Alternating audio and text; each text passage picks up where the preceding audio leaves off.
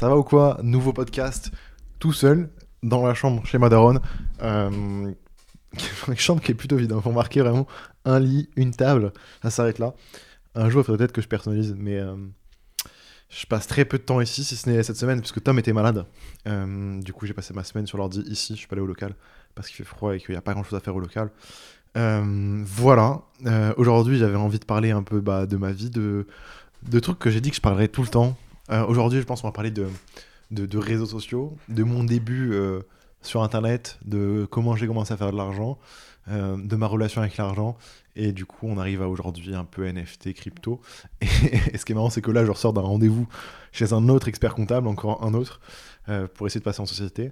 Et je crois que celui-ci, c'est le bon, on verra. Mais, euh, mais assez marrant. Je découvre plein de choses, je grandis.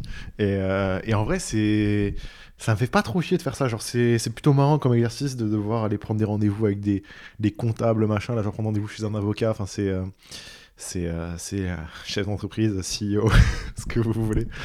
Mais c'est pas des trucs que j'avais imaginé d'arriver pas si vite, mais je sais pas là, je, je rendez-vous chez un avocat, bah ça fait bizarre, c'est marrant. Pour moi, les avocats, c'est quand t'as des problèmes normalement. Et a priori, bah non, du coup.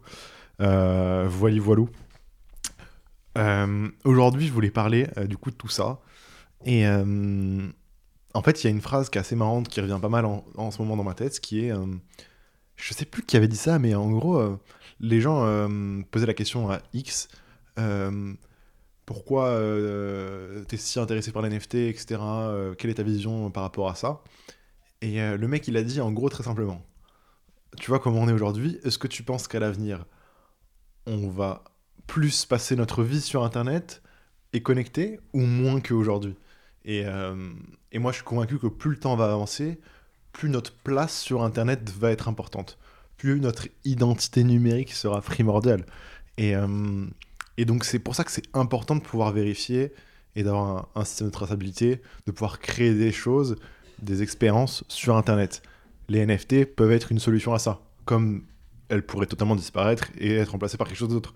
Mais en fait, il y a vraiment ce truc-là de. Euh, en fait, c'est sûr que dans quelques années, euh, les gens vont plus faire attention à quelles apparences ils ont sur Internet ou qu'est-ce qu'ils possèdent sur Internet ou dans le monde numérique que dans la vraie vie. Euh, c'est pour ça que avoir un bon un bon arrobas Instagram, à mes yeux, c'est important. Être certifié, à mes yeux, c'est stylé, tu vois. Et pour plein de gens, ça l'est.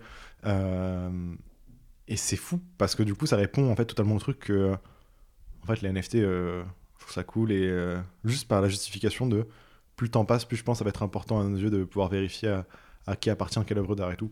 Pas forcément à tout le monde, mais à une certaine classe ou type de personne, je sais pas. Bref, c'est marrant. Euh, et c'est marrant du coup parce que ce truc-là, j'ai repensé à cette phrase et je suis en mode, mais en fait, ça justifie totalement pourquoi je me suis cassé la tête tant, tant de fois à avoir des beaux arrobas sur les réseaux sociaux, des bons noms d'utilisateurs. Parce que ton nom d'utilisateur, c'est ton identité. Et euh, pendant longtemps, pour ceux qui savent pas, on avait du coup Forever Vacatio. Donc il nous manquait une lettre sur Twitter, il nous manquait le N à la fin, parce que le Forever Vacation était déjà pris par une daronne aux États-Unis. Et sur Instagram, on l'a jamais eu parce qu'Instagram, qu'est-ce qui se passe? Euh, Des fois, ils font des grandes vagues de nettoyage et ils suppriment des comptes inactifs, euh, potentiellement piratés, corrompus, peu importe. En gros, les comptes inutilisés. Et euh, il devait y avoir un compte à l'époque qui avait ce arrobase là qui a été suspendu. Ce qui fait que le compte a été. Euh, on peut pas prendre le arrobase, mais il n'y avait pas de compte qui existait. Et du coup, il fallait faire une magouille pour récupérer. Bref, on y reviendra plus tard. Et du coup, je me suis battu pendant des années euh, pour avoir ces deux noms d'utilisateurs qui sont à mes, yeux très importants parce que dans, sur Internet, si on veut t'identifier, si on veut te trouver, ton nom, il faut qu'il soit bon, tu vois. Euh, et, sur Instagram, notre premier nom d'utilisateur, c'était Where Forever Vacation. Where comme porter, euh, bah, le verbe porter en anglais, Forever Vacation. Le problème avec ce arrobase là, c'est qu'on avait un mot devant notre nom de marque, donc devant ce que les gens cherchaient. Et du coup, quand les gens tapaient Forever Vacation, ils trouvaient pas le compte de la marque, parce qu'il y avait le petit where devant. Ils trouvaient le compte du lab, qui était forevervacation.lab. Du coup, moi, je me suis dit, ok, on va changer, on va, changer de arrobase, qui était euh, bah, du coup Where Forever On est passé à forevervacation.shop qui était disponible. Comme ça, le truc en plus qu'on rajoute, on le rajoute à la fin, ce qui gêne pas le référencement. Quand les gens vont chercher, ce qui correspondra le plus, bah, ce sera forevaction.shop et pas forevaction.lab.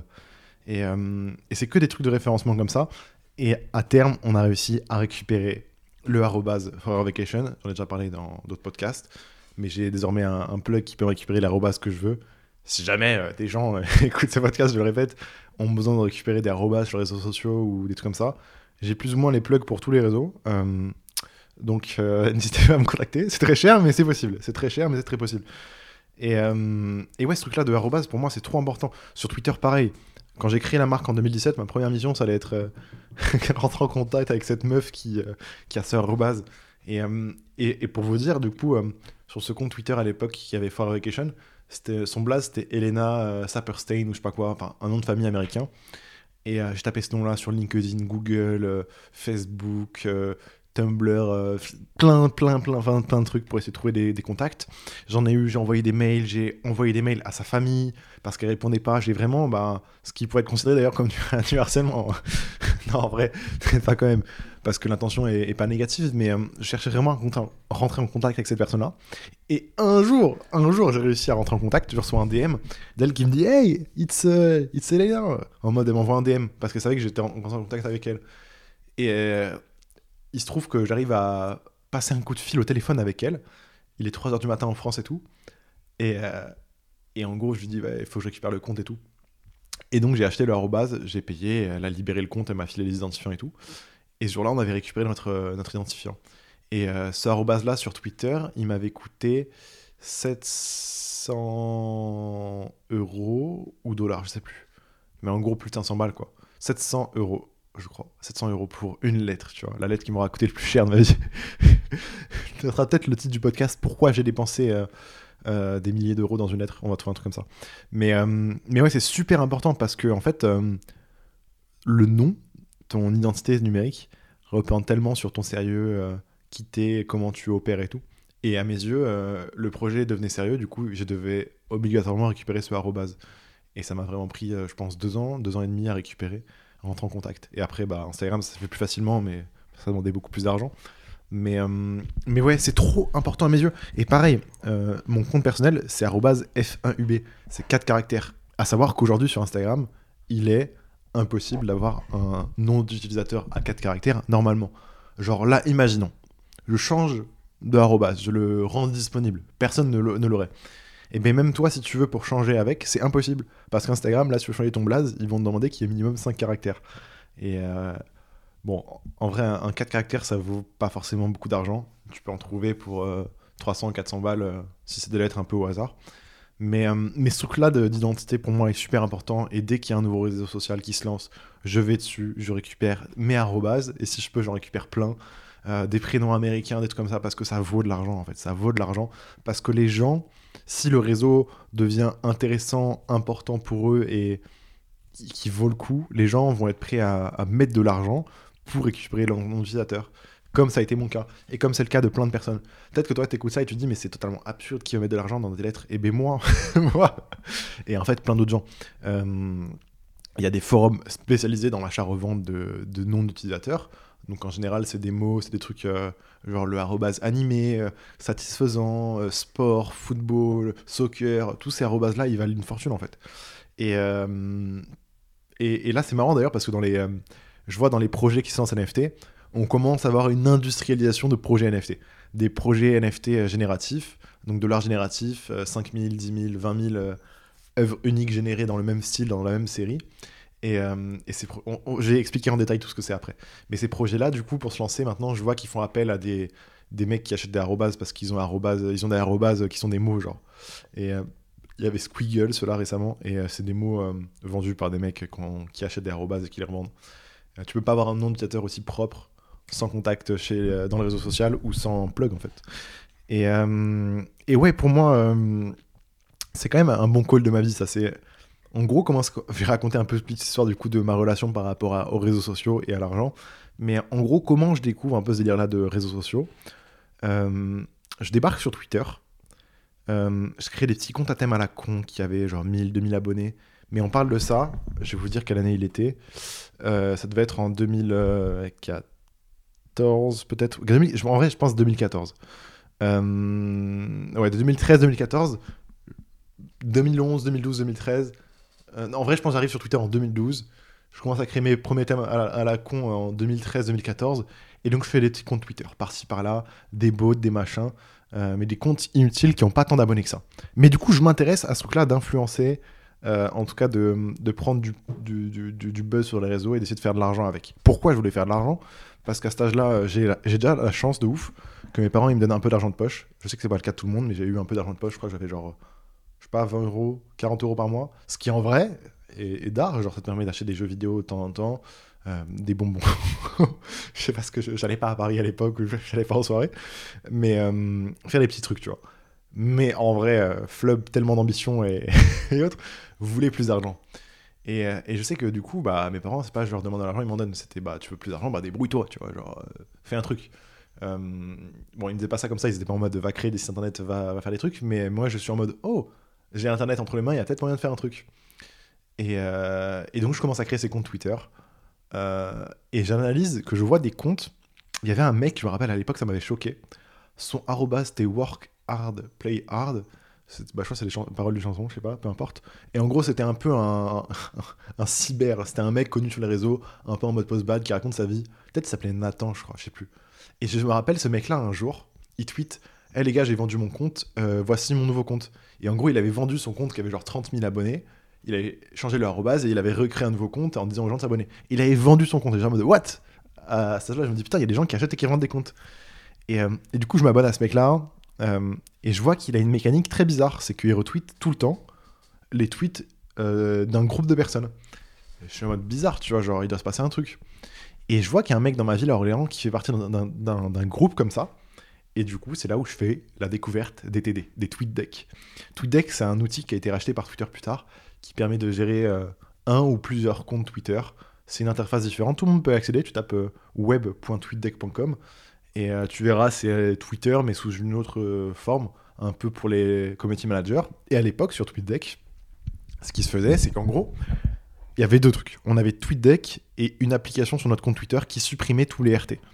Et en gros, tu rejoignais des groupes des TD et les gens ils créaient leur groupe et tout avec plus ou moins de conditions. Et, euh, et dans ces groupes-là, tu rejoignais, donc des fois ils disaient il faut que tu aies 20 000 abonnés minimum, 30 000, 40 000. Tu rejoins, tu mets ton compte dans le TweetDeck, dans l'espace commun si tu veux, et toutes les personnes qui sont dans le groupe auront accès à ton compte Twitter. Donc ils pouvaient tout faire, ils pouvaient regarder les DM, tweeter à ta place et tout mais en vrai, c'était plus ou moins modéré. Et en gros, le délire, c'était euh, tu, mets tu, donnes l'accès à ton compte et les gens euh, peuvent l'utiliser et toi, tu peux l'utiliser. Et en gros, on avait tous les comptes de tout le monde en commun et les gens retweetaient, enfin, les gens, moi et d'autres personnes, ont retweeté nos tweets. Et en fait, comme ça, en quelques instants, tu pouvais avoir 100, 150 RT de euh, comptes avec 100, 200 000 abonnés. Et à la fin, tu arrivais en fait en quelques secondes à toucher potentiellement, je mets bien de grandes guillemets, 1, 2, 3 millions de, de, followers. Et c'était un truc vraiment sérieux, parce qu'à l'époque, il y avait un truc qui s'appelait euh, euh, Maurice, ou TD Maurice, c'était un développeur un peu euh, comme ça. Parce qu'en fait, tout ce truc-là était vachement organisé. En fait, il y avait plein d'influenceurs qui avaient capté ce truc-là et qui s'organisaient. Et donc, tu avais comme des petites communautés de TD. Et tant bien même qu'il y avait des... Moi, je me rappelle, c'est le premier groupe Facebook auquel j'étais vraiment actif, un groupe Facebook d'achat-vente sur Twitter. À l'époque, Instagram était vraiment très petit. Euh, et, donc, ces mecs-là, toute leur journée, ils postent des annonces en mode on a un, nouveau TD, on recrute, etc. J'ai un projet, euh, j'achète des RT, j'achète de l'influence. Et c'est marrant parce qu'à l'époque, bon, ça c'est quelques années plus tard, il y avait des gens qui commençaient à faire la promo de Fruits, l'application euh, de rencontre, là, je sais pas quoi. Et ben, je me rappelle qu'à l'époque, au tout début, ils avaient fait de l'influence sur ce groupe Facebook. Il y avait un, annonceur, je sais pas quoi, qui était dedans et qui cherchait des RT pour Fruits. Mais c'était vraiment il y a 4 ans, 5 ans. Genre, euh, truc de ouf, tu vois. Vraiment, je, suis quasiment sûr de ça j'étais en mode, wesh, ouf. C'est marrant de voir maintenant que euh, Squeezie fait des OP pour ça, alors qu'à la base, euh, c'était des petits tweetos et tout qui sont allés vraiment étape par étape. bref, on est dans ce groupe Facebook-là. Et, et, dans ce groupe Facebook-là, donc les gens ils ramenaient des influenceurs, des annonceurs qui cherchaient. En gros, c'était un truc un peu de un Le Bon Coin, un, forum si vous voulez. c'était un peu l'époque des groupes Facebook. Et, et donc, il y avait un mec qui avait développé un TD qui s'appelait Maurice et en gros, il avait recréé un truc comme TweetDeck. Tu connectais ton compte Twitter à une application et ça sécurisait tout. Et euh, ça automatisait tout. Et en gros, euh, tu pouvais RT ton tweet toutes les 15-20 minutes. C'était chronométré. il avait genre professionnalisé l'outil qu'on avait fait. Et dinguerie, parce que ça, c'était vraiment top TD. J'ai jamais réussi à rentrer dedans, mais des potes à moi y étaient. Et, euh, et c'est fou comment. je pense que ça. On se rend pas compte, mais c'était de, de l'or entre nos mains. Et à ma connaissance, il n'y a que en France qui avait ça. Genre, euh, euh, en tout cas, aussi organisé et tout. Aux États-Unis, je pense qu'il y avait aussi des TD. Euh, World Mag, dans leur dernière vidéo, ils ont dit que, que Lil Nas X au début était dans des TD, si je me trompe pas, et c'est marrant, c'est possible. Mais en tout cas, moi je me rappelle à l'époque, on était en mode, mais attendez, euh, c'est fou toute l'organisation qu'on a créée en France pour euh, faire péter des comptes sur Twitter. Est-ce que c'est pareil dans les autres pays? Et on n'arrivait pas trop à savoir parce que bah, je pense très peu parlaient anglais bien à l'époque. euh, et c'était vraiment la bulle de, Twitter en France. Et donc, cette époque-là, moi, où je commence à avoir accès à ces outils-là, je suis en mode, ok, en tout cas, je connais la découverte, je sais que ça existe. Et du coup, je me dis, putain, moi, j'ai envie d'avoir ça, mais après, je suis pas drôle, euh, je suis pas spécialement beau gosse, j'ai pas forcément de talent. Comment je vais faire pour rentrer dans ces TD Et là, je rentre dans ma phase où je me dis, bon, bah, je vais acheter, je vais créer un compte de toute pièce et je vais acheter des followers. Et je rentre comme ça dans un TD. Et en gros, euh, c'est une, euh, gros, j'avais un compte un peu bidon sur lequel je programmais des tweets. J'avais acheté des followers, j'en avais genre 37, 40 000. Et, euh, et ça m'a donné accès au TD. Et du coup, avec ce compte rempli de faux followers, j'avais eu accès à des TD où il y avait des vrais followers et on pouvait toucher des vraies personnes. Et comme ça, je commence à monter des comptes, etc. etc. Et, euh, et je lance un compte qui s'appelait à l'époque euh, Pourquoi t'aimes Twitter Et euh, c'est des comptes à thème, donc c'est le même format de tweet que tu fais à chaque fois. Et on le fait bombarder. Le compte, il fait des millions et des millions et des millions d'impressions. Et je finis par le vendre, je crois, mais même pas 100 balles, tu vois, genre... Vraiment, j'étais petit, mais j'étais content, j'avais fait 50 euros sur PayPal. Dinguerie, quoi. Dinguerie.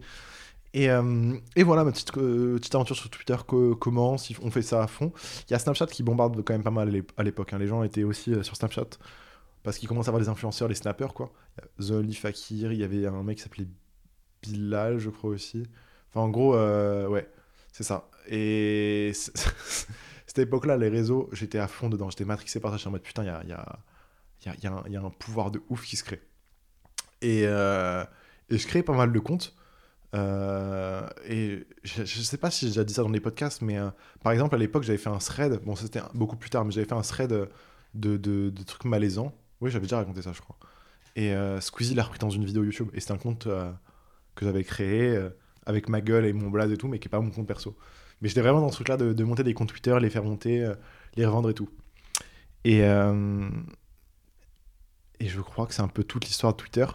Euh, et au bout d'un moment, il y a Instagram qui débarque. Instagram, les gens, ils sont en mode bon, euh, frère, euh, c'est bizarre, on met bien sur Twitter, pourquoi on va aller sur Instagram? Et moi, curieux et en manque d'argent, je décide d'aller sur Instagram. Et du coup, c'est comme ça que j'ai récupéré mes premiers arrobases euh, très tôt parce que bah, Instagram, à l'époque, personne n'était dessus. hein. Je me rappelle. hein. C'est comme moi, Snap. euh, Je me rappelle à l'époque, c'est moi qui disais à mes potes d'installer Snap. Genre, c'est fou de se dire ça, alors que maintenant, c'est logique, genre, que tout le monde est Snap, même si j'utilise plus personnellement. Euh, c'est un truc de ouf. Et donc, bref, je Instagram. Euh, Instagram, plus ou moins pareil, on fait ce truc-là de compte à thème et tout. Voilà. Sauf que sur Instagram, j'ai une démarche totalement différente. Je crée les comptes à thème. Et je me rappelle, je vendais des followers sur Instagram, mais des vrais followers. En gros, j'avais des mécaniques qui me permettaient de, euh, de pousser aux gens de s'abonner. Il y a plein de mécaniques différentes. Et je vendais des, des, followers, genre je crois que c'était 35 euros les 1000 abonnés, mais réels en fait. Des vrais gens qui n'étaient pas forcément intéressés par ce que tu faisais, mais qui s'abonnaient euh, euh, consciemment à ton compte et qui. Euh, c'était pas des trucs bizarres, genre c'était vraiment eux qui choisissaient. Et j'avais fait un truc de fou. J'avais monté un compte en un été, j'avais fait top score, top. une masterclass. Une masterclass.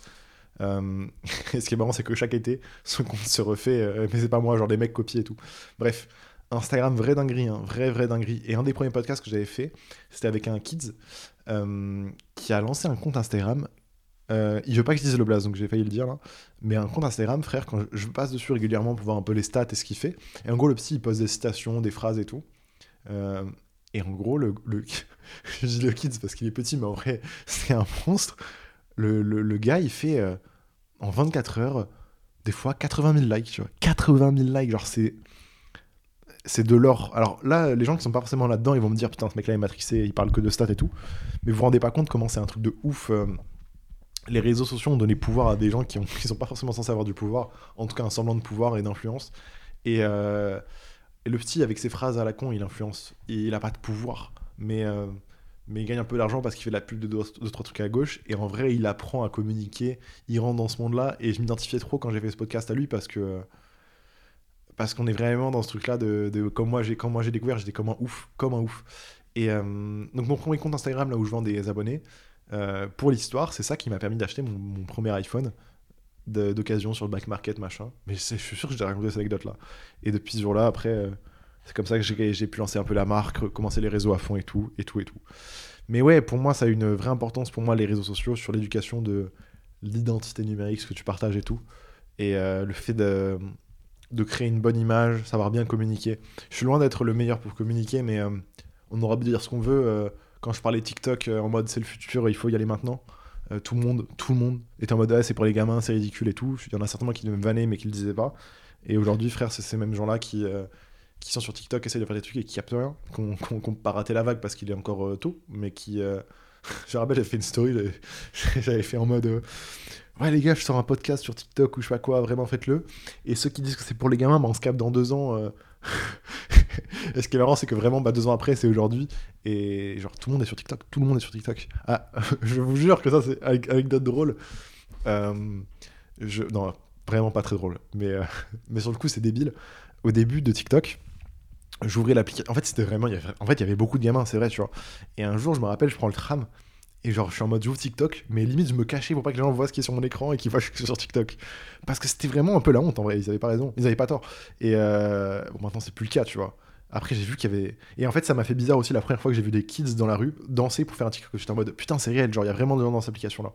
Mais ouais, TikTok a été mon, call. Euh, et, euh... et Clubhouse aurait pu être le truc aussi. Finalement, ils sont fait graille par, par Twitter. Mais euh, tout ça, c'est assez important. Tout ça, c'est assez important. Et je pense vraiment qu'à l'avenir, c'est important d'avoir une bonne présence numérique. Euh, donc, le arrobase, le nom d'utilisateur, c'est un des trucs primordiaux. Genre, euh, si t'as ton blast, c'est flub-du-bas off.fr, ça c'est chum, frère. Pourquoi tu t'appellerais pas juste flub? Bah, Le problème, c'est que flub, c'est tellement court qu'il y a plein de gens qui l'ont. Et, et, c'est pour ça que je me casse la tête toujours à tout le temps. En fait, dès que vous voyez un réseau, allez-y. Même si vous comprenez pas, allez-y. Créez-vous un compte. Supprimez l'application si vous voulez, mais créez un compte. Chopez au moins votre arrobase. Si vous voulez, euh, dites à vos potes de le faire aussi. Mais euh, c'est important pour moi de d'essayer d'attraper à droite à gauche ce que vous pouvez parce que euh, vous serez bien content d'avoir ça plus tard. En vrai de vrai. Autre truc sur le réseau, genre, faut diguer. Je pense que si tu veux être le roi des réseaux, faut vraiment diguer. Et un truc que j'ai pas évoqué à ma connaissance encore en podcast parce que j'oublie trop souvent, mais à l'histoire des filtres Instagram, frère. Genre à l'époque, on pouvait commencer à créer des filtres Instagram et les publier sur Instagram, donc des filtres personnalisés. Maintenant, il y en a plein. Des filtres, il y en a des milliers, voire des dizaines de milliers, ce n'est pas des centaines de milliers. Mais à l'époque, pour créer des filtres, il fallait être, euh, avoir l'accès à la bêta de Spark AR. Et un jour, je vois une interview de Ramen, avec euh, plusieurs N à la fin, qui parle de ça, et je suis en mode, oh bah tiens, je vais me renseigner, je vais le faire. Parce que j'ai toujours cet esprit de je vais diguer et essayer d'être parmi les premiers. Je vois que c'est sur invitation, sur bêta, donc je m'inscris au formulaire, j'oublie, et trois mois après, je suis accepté.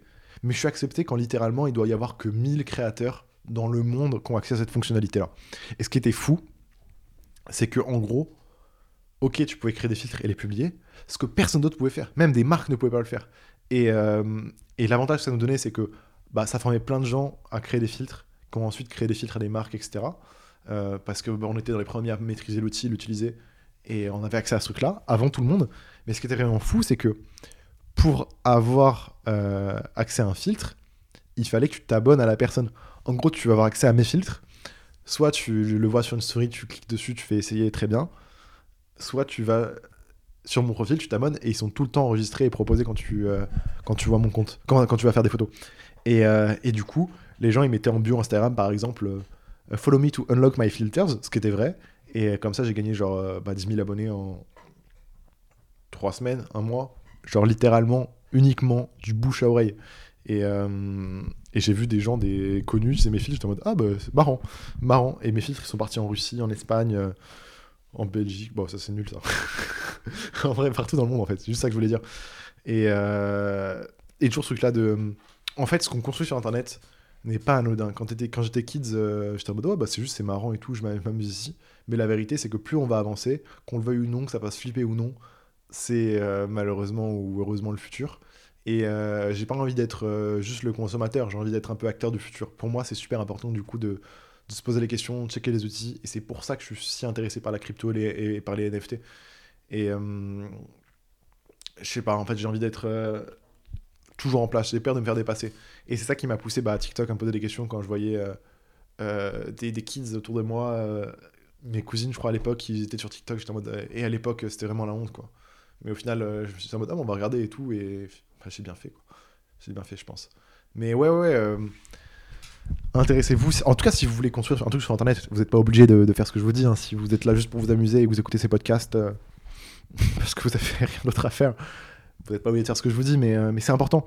Et c'est comme l'assertif, hein, je vais tout faire pour, euh, tant que je peux, euh, pour essayer de choper l'assertif sur tous les réseaux que je peux, euh, la marque, mon compte perso et tout, parce que c'est quelque chose qui va être valorisé plus tard. Genre, plus tard, ça se trouve, c'est même déjà le cas, mais ça se trouve, c'est plus stylé aux yeux de certaines personnes d'avoir une certif que d'avoir une Rolex, tu vois. Et...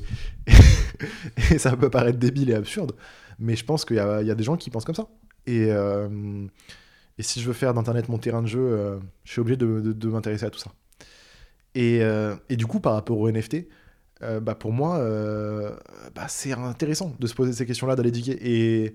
Et, bien sûr qu'il y a des gens qui vont payer cher pour avoir des images en photo de profil de singes. Hein. La vérité, bien sûr, parce que ça les fait appartenir à une certaine catégorie de personnes, machin.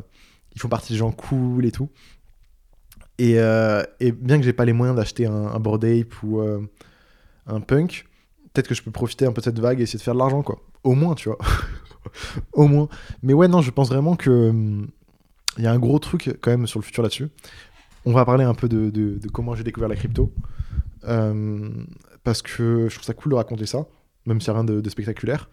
2013-2014, hum, du coup, je suis dans ce truc-là de me poser des questions par rapport à Internet. Donc je fouille à droite à gauche. Comme j'avais dit, j'étais dans le groupe Facebook, mais il y avait aussi des forums euh, de développement informatique, etc. Et il y a des mecs qui vendaient euh, des e-books, des conneries, des logiciels, euh, des trucs euh, plus ou moins bizarres. Et à chaque fois, il y avait la notion de Bitcoin, de crypto-monnaie. Euh, et j'étais en mode, mais wesh, qu'est-ce que c'est que ça? Et à force, bah, du coup, de traîner dans ces endroits-là, bien que je faisais rien d'illégal, je, cherche à m'intéresser un peu à ce que c'est à, ce que truc-là, tu vois. Et je vois quoi qu'un Bitcoin vaut genre 200, 300 euros, mais je suis en mode, mais wesh, genre une unité, c'est comme si on disait 1 euro, ça vaut genre 300 dollars, tu vois, c'est what the fuck. Et, et j'avais vraiment du mal à capter. Et, euh, mais, mais je, je, j'entends parler de ça, j'entends parler de ça, tu vois. Et euh, le temps passe, et il y a un mec qui fait un post en mode ouais, comment avoir du Bitcoin gratuit? Et euh, donc 2014, précisément, je pense décembre 2014, il partage un site qui s'appelle Infocet. F-A-U-C-E-T-S. C'est un type de site où en gros on va te donner gratuitement de la crypto-monnaie. Pourquoi les gens donnaient de la crypto-monnaie gratuitement à l'époque le, concept d'Infoset, en tout cas moi ce que j'en comprends, c'était de donner de la crypto-monnaie gratuitement à des gens, mais on parle vraiment de centimes, hein, même de allez, dizaines de centimes. Mais euh, pourquoi? Pour qu'ils installent un wallet et s'intéressent à la technologie. Aujourd'hui, si tu vas sur euh, Coinbase, euh, tu vas pouvoir aller sur leur partie qui s'appelle Coinbase slash learn ou earn, donc apprendre ou gagner, je sais pas, un des deux. Et on va te donner littéralement des dizaines de dollars, voire même des fois 30, 40, 50 dollars pour que tu t'intéresses à des crypto-monnaies. Genre, tu vas suivre euh, euh, pendant 5 minutes quelques petites vidéos à la con, et à la fin, on va te donner de la crypto gratuite. Vraiment. Et tout le monde peut le faire. Vous allez sur Coinbase, euh, il y a plein d'autres sites qui le font, Binance ils le font, CoinMarketCap aussi le font, il y en a plein qui le font. Et en gros, on te donne gratuitement de la crypto-monnaie pour que tu t'intéresses. Du coup, en 2014, je découvre ce site-là. Qui, qui, me dit que je pourrais récupérer peut-être du bitcoin. Je sais plus si c'était un jeu ou autre, mais en gros, ça me demandait mon wallet et ça m'avait envoyé l'équivalent de 30 centimes. Du coup, j'avais installé un putain de wallet et, et je m'étais intéressé vite fait à ça. Euh, wallet que j'ai encore, mais que j'ai jamais réussi à déverrouiller ou autre, parce que c'était sur. Euh, là, je rentre trop, ça va être technique. Mais en gros, euh, c'était une galère parce qu'à l'ancienne, les wallets, j'étais sur Electrum. Et euh, le concept de crypto-monnaie, c'est que tout est dans la blockchain, tout est synchronisé avec le réseau. Et le réseau, c'est là où, sont enregistrées toutes les informations. Et pour avoir un wallet, il fallait qu'il soit connecté au réseau. Et connecté au réseau voulait dire que sur ton ordinateur, tu stockais toute la blockchain, littéralement. Et, euh, pour être tenu à jour et pour être euh, ouais, mis à jour, que ton wallet soit actif et qu'il fonctionne, fallait qu'il ait l'information, bah, les, blocs de, de, de, la blockchain. Quoi. Et, et, du coup, là, si je veux le reconnecter et le réutiliser, il faudrait, de ce que j'ai capté, retélécharger toute la blockchain depuis le début jusqu'à aujourd'hui pour que lui puisse savoir ce que j'ai et le bien être synchronisé. Bref, dinguerie de ouf. C'est comme si on synchronisait les calendriers, mais sauf que là, c'est la blockchain et en fait l'ensemble des transactions qu'il y a eu depuis euh, bah, le début du Bitcoin. Quoi. Ce qui est, euh, bah, je pense, plus trop, trop possible. Mais euh, anecdote marrante, c'est mon petit flex à chaque fois et je suis obligé de raconter l'histoire pour être en mode ouais, ouais, je connais ça à l'époque, j'aurais pu être millionnaire peut-être. Alors que pas du tout. Pas du tout. Bref, le temps avance. bah, du coup, j'ai 14 ans en 2014. Autant vous dire que je n'ai pas trop d'argent. Si ce n'est peut-être des fois 20, 30, 40, 50 balles sur, mon, sur un PayPal, mais euh, ça s'arrête là. Vraiment, euh, on n'est pas là en mode je vais investir. Non, non. Quoique, ceci dit, j'avais acheté euh, ne serait-ce un demi bitcoin, là, ça aurait été la fête. Mais non, non, rien de tout ça. Et ce qui est marrant, c'est que d'ailleurs, quand je discute un peu avec les gens autour de moi, ceux qui connaissaient toujours la crypto il y a longtemps, c'est tous parce que ils ont été sur le dark web et ils ont voulu acheter euh, soit de la drogue, soit des, des trucs bizarres. Donc, c'est toujours pour ça. Et euh, je vous rassure, moi, c'est pas mon cas. Je vous le dis vraiment. Euh, ça sert à rien de faire des recherches sur moi. J'ai rien fait de bizarre. Mais c'est marrant quand même que le premier centre d'intérêt, c'était quand même vraiment ce truc-là qui entretient une rumeur négative sur les, les, cryptos. Mais qui commence, je pense, peu à peu à, disparaître parce que j'en capte qu'il y a autre chose. mais bref, on avance. Et là, on arrive à l'année où je suis au lycée, au TPE. Donc on fait un gros bout dans le temps. Euh, en fait 3 ans. Et en 3 ans, bah, du coup, je grandis, j'ai un peu plus d'argent et je suis un peu plus intelligent. et, euh, et 2017, je fais mon TPE. Je sais pas si ça existe encore, mais c'est travaux pratiques encadrés. Pendant un an, tu prépares un exposé que tu dois faire à la fin de l'année devant un jury de trois professeurs sur un thème plus ou moins libre, mais en vrai, il y a des trucs qui sont suggérés, tu dois suivre et construire dessus. Et donc, en gros, on tombe sur un truc sur euh, euh, le numérique ou l'évolution d'Internet. Enfin, en gros, c'est un, truc où j'allais pouvoir parler d'Internet. Euh, on est trois. Moi, je parle de les paiements, les monnaies sur Internet. Donc, je parle de Allopass, il y avait quoi Youpass, Allopass, enfin, ces trucs où tu avais des codes téléphoniques pour payer sur Internet. je parle de PayPal, naturellement, et je parle du Bitcoin. Et ce qui est marrant, c'est que du coup, je prépare cet exposé sur un an, une année scolaire. Et donc, ou peut-être six mois, on va dire, sans exagérer. Et au début de l'année, quand je prépare, bah du coup, je sais tout de suite que je vais parler du Bitcoin. Et euh, le Bitcoin à l'époque, ça valait quelques centaines d'euros. Genre peut-être 150, 200, 300 euros, peut-être. Pas plus que ça. Pas plus que ça. Et à la fin de l'année, quand je présente le, euh, l'exposé, le Bitcoin est genre à plus de 1000 balles. Genre euh, plusieurs milliers d'euros, même c'est possible. Je sais plus les valeurs exactes, mais je sais qu'on est passé de plusieurs centaines à plusieurs milliers. Et ce qui est fou, c'est que moi, du coup, toutes les semaines, j'avais une heure ou deux de mon temps où je devais bosser sur l'exposé. Mais on va en parler juste avec des potes. et je voyais devant moi le Bitcoin exploser, quoi. Alors, encore une fois, j'avais pas tant d'argent que ça investir. J'étais mineur et acheter de la crypto en étant mineur, c'est compliqué. Euh, surtout quand t'as personne autour de toi qui t'y intéresse. Et, euh, voilà, je vois devant moi le premier, première explosion, 2017. Et, et là, c'est magique. Hein. Avec des potes, on s'y met moi, je finis par euh, acheter un peu. Euh, grâce à mes darons, ils font un compte à leur nom, j'achète, machin. Euh, ils ont toujours été cool là-dessus, hein, d'ailleurs. Je pense que c'était en mode vas-y, YOLO. se fait ce que tu veux, c'est pas le problème. Et, et, du coup, je finis par acheter du Bitcoin. L'Ethereum venait d'arriver ou était déjà là en place, je sais plus. Mais Ethereum valait rien. Et pour moi, c'était une pâle copie du Bitcoin. Vraiment, je comprenais pas l'intérêt. Parce que j'étais pas très éduqué au final. Et donc, j'achète un peu de crypto on commence à acheter des shitcoins sur Binance, machin, je connais rien. Je fais bidouille, mais je sais même pas ce que je fais. Moi, je pense à l'époque, je suivais juste les calls de mes potes.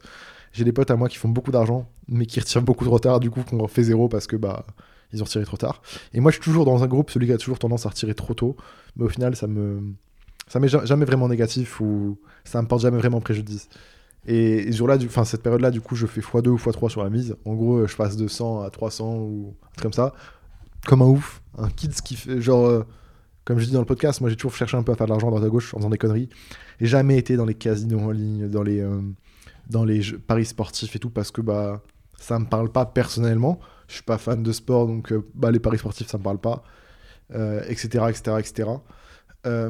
mais la crypto, bah, technologie, euh, toutes ces questions-là un peu qui sont vraiment en second plan de confidentialité, d'être, de posséder tout ça, bah, c'est des trucs auxquels j'ai été éduqué un peu, donc je ça m'intéresse. Et là, ça me parle. Et là, je suis, putain, j'arrive à faire de l'argent avec un truc que je kiffe, sans forcément travailler. Je suis en mode, mais c'est de la magie noire. Dinguerie. Bon, après, le, cours s'effondre. Mes potes euh, perdent quasiment tous leur mise. et euh, je suis le grand gagnant. Je suis très fier d'être de, d'être le grand gagnant. Et le temps passe. On avance, on avance, on avance. On arrive à, il y a à peu près un an, jour pour jour. Et, euh, et c'est le début du local. Enfin, en vrai, le local était déjà un peu en place. Et là, avec euh, Supreme, je sais pas si Supreme était dans la crypto, mais Ruby, je sais qu'on parle un peu d'Ethereum en mode ouais. Ethereum, dinguerie, dinguerie, euh, c'est sûr ça va exploser, c'est sûr que ça va exploser. L'Ethereum à l'époque il valait 300-400 balles. Euh, et je commençais à avoir un peu d'argent de côté. Mais je décide pas d'acheter, je suis en mode bref, non, c'est, je peux pas, j'ai pas assez d'argent, on venait de vider notre compte dans le local. Et Arthur pareil, genre je crois qu'il en avait pas acheté ou beaucoup trop tard. L'histoire vous la connaissez, l'Ethereum explose, on a tapé les 4200 dollars, enfin insane. Euh, J'aurais peut-être dû acheter. De toute façon, quand tu as toutes les cartes du jeu en main, vu que quand la partie est finie, tu sais ce qu'il fallait que tu fasses pour gagner, évidemment. Mais, euh, je me sens con parce que là, j'étais vraiment confiant. Et pourquoi l'Ethereum euh, me parle autant? Parce que les NFT. Donc c'est là où il va falloir que j'arrive à expliquer correctement pour ceux qui suivent plus ou moins de loin ce que c'est les NFT. pour pouvoir parler un peu ce qui s'est passé cette année et, et ce qui m'intéresse et tout. En gros, Bon, je pense que vous voyez quand même tous un peu ce que c'est les crypto-monnaies. Imaginez de la monnaie sur Internet, ou en général, selon les crypto-monnaies, parce qu'il y a différents types, Bitcoin, Ethereum, Litecoin, euh, Dash, XRP, euh, Monaco, enfin il y en a plein, il y en a plein. Il y en a plein, plein, plein, il y en a des milliers, euh, mais elles ont toutes un peu des règles du jeu différentes. Et la première, en tout cas la plus connue, est le Bitcoin. Et ensuite, il y a eu des dérivés. les mecs, ils ont créé des fois Bitcoin Cash. Euh, Bitcoin Legacy, je sais pas quoi. Enfin, il y a plein d'alternatives de plein de crypto-monnaies différentes. Et toutes ont un peu des règles de jeu différentes. Bitcoin a défini euh, ses règles comme étant euh, X. Et Ethereum, ils se sont dit, bah, nous, on aime bien le concept du Bitcoin, mais Bitcoin, c'est fait pour transférer de la valeur. Genre, en gros, c'est comme si vous aviez des euros, de l'or, mais numérique. Et, les gens, ils se sont dit, bah, c'est cool cette technologie-là de tout stocker sur une blockchain, que tout soit un peu vérifiable, traçable et tout. Nous, on kiffe on veut faire pareil, mais on veut pouvoir construire des projets dessus. Être euh, un réseau sur lequel tu peux construire des logiciels, des, outils, euh, pas être juste un réseau où tu peux transférer de l'argent et de la valeur. Et donc Ethereum un peu né comme ça. Bon là je raccourcis vraiment et je, je pense que je fais plein d'erreurs de parcours, mais globalement l'idée c'est on veut une crypto-monnaie qui va nous permettre de construire des projets dessus. Euh, globalement Ethereum, il y en a qui disent que le Bitcoin c'est l'or numérique et que l'Ethereum c'est l'Internet numérique, genre que c'est des crypto-monnaies. Et, euh, et, Ethereum arrive et euh, il y a plein d'applications différentes. Sur Ethereum, en fait, il y a des gens qui construisent des applications, des services. Donc il y a eu des, euh, les NFT, forcément, que vous connaissez, qu'on va arriver après. Mais tu peux faire en gros, en fait, c'est simple. Sur, sur Ethereum, tu peux coder comme bah, un développeur va faire pour une application, ou un site internet ou un logiciel. Tu peux coder des contrats, mais comme des contrats dans la vraie vie. Un contrat qui va dire que s'il pleut tel jour, tu dois 10 euros à Flub, tu peux faire un contrat, le signer, et du coup, ça, tu crées comme des règles du jeu. Et B, tu peux faire ça dans Ethereum. Faire des contrats qui vont dire que euh, euh, si Flub achète euh, ce NFT-là, automatiquement, on va lui retirer le prix qu'a demandé le vendeur et lui transférer l'objet. Et en gros, tu peux sécuriser plein, plein de, de transactions, d'échanges, de, d'actions différentes. Tu peux les automatiser par la blockchain et par Ethereum. Je pense que j'ai plutôt bien expliqué. Et un des trucs qui est arrivé récemment et qui fait beaucoup de bruit parce qu'il y a beaucoup d'argent à faire, mais aussi beaucoup d'argent à perdre et qu'il y a des trucs à faire, c'est les NFT. Tout ce que je vais vous dire et tout ce que je vous ai dit depuis tout à l'heure, ce n'est en aucun cas des conseils financiers. Euh, je suis loin d'être un expert. Je suis vraiment un kids qui découvre ça et qui vous partage euh, bah, ce qu'il en pense, ce qu'il voit à droite à gauche. Mais en aucun cas, je vous conseille euh, d'acheter des cryptos. À aucun moment, je vais vous dire acheter. Je vais plutôt vous dire ce que moi j'ai appris, ce que je vois, pour si vous y intéressez, si ça vous intéresse, avoir des pistes euh, sur lesquelles chercher et apprendre. Mais, euh, mais je veux pas que à la fin de ce podcast, vous êtes en mode Allez, euh, je mets 1000 euros sur l'Ethereum et demain, je serai millionnaire. Non, c'est pas vrai, c'est pas vrai. La preuve, regardez, vous allez voir, j'ai pas tant d'argent que ça en crypto. Hein. Mais juste la technologie, je la trouve intéressante. Et c'est comme les histoires de que j'ai pu faire sur Twitter, Instagram, Facebook, même Snapchat plus récemment. Il y a de l'argent à faire un peu partout et il y a des trucs à créer et construire à droite à gauche. Et si j'avais pas fait tout ça, j'aurais jamais lancé la marque de vêtements, si j'avais pas fait tous les réseaux. Et donc euh, peut-être que là, la crypto et tout, ça va être l'occasion pour certains de lancer des projets, comme moi j'ai pu lancer la marque de vêtements à l'époque. Et là, je vous donne les clés pour chercher, apprendre, découvrir. Faut voir comme ça. Bref. Sur Ethereum, on a les NFT. Les NFT, en gros, dites-vous que on s'est dit, putain, euh, ça serait cool qu'on puisse créer comme des crypto-monnaies euh, sur lesquelles on pourrait mettre une image et qui sont uniques. Que, en gros, un Ethereum et un Ethereum, ça vaut le même prix, mais un, NFT et un NFT, ça vaut pas le même prix. Parce que les deux sont uniques. On va créer des, euh, des objets uniques en crypto-monnaie. Comme des cartes Pokémon, si vous voulez. Sauf que, sauf que euh, toutes les cartes sont uniques et, euh, et que Pikachu 1 et Pikachu 2, c'est pas la même chose parce qu'il y en a un qui a peut-être plus de force que l'autre. En fait, des, c'est pas les mêmes objets, mais c'est comme des comme des crypto-monnaies différentes. Je sais pas comment l'expliquer plus simplement que ça.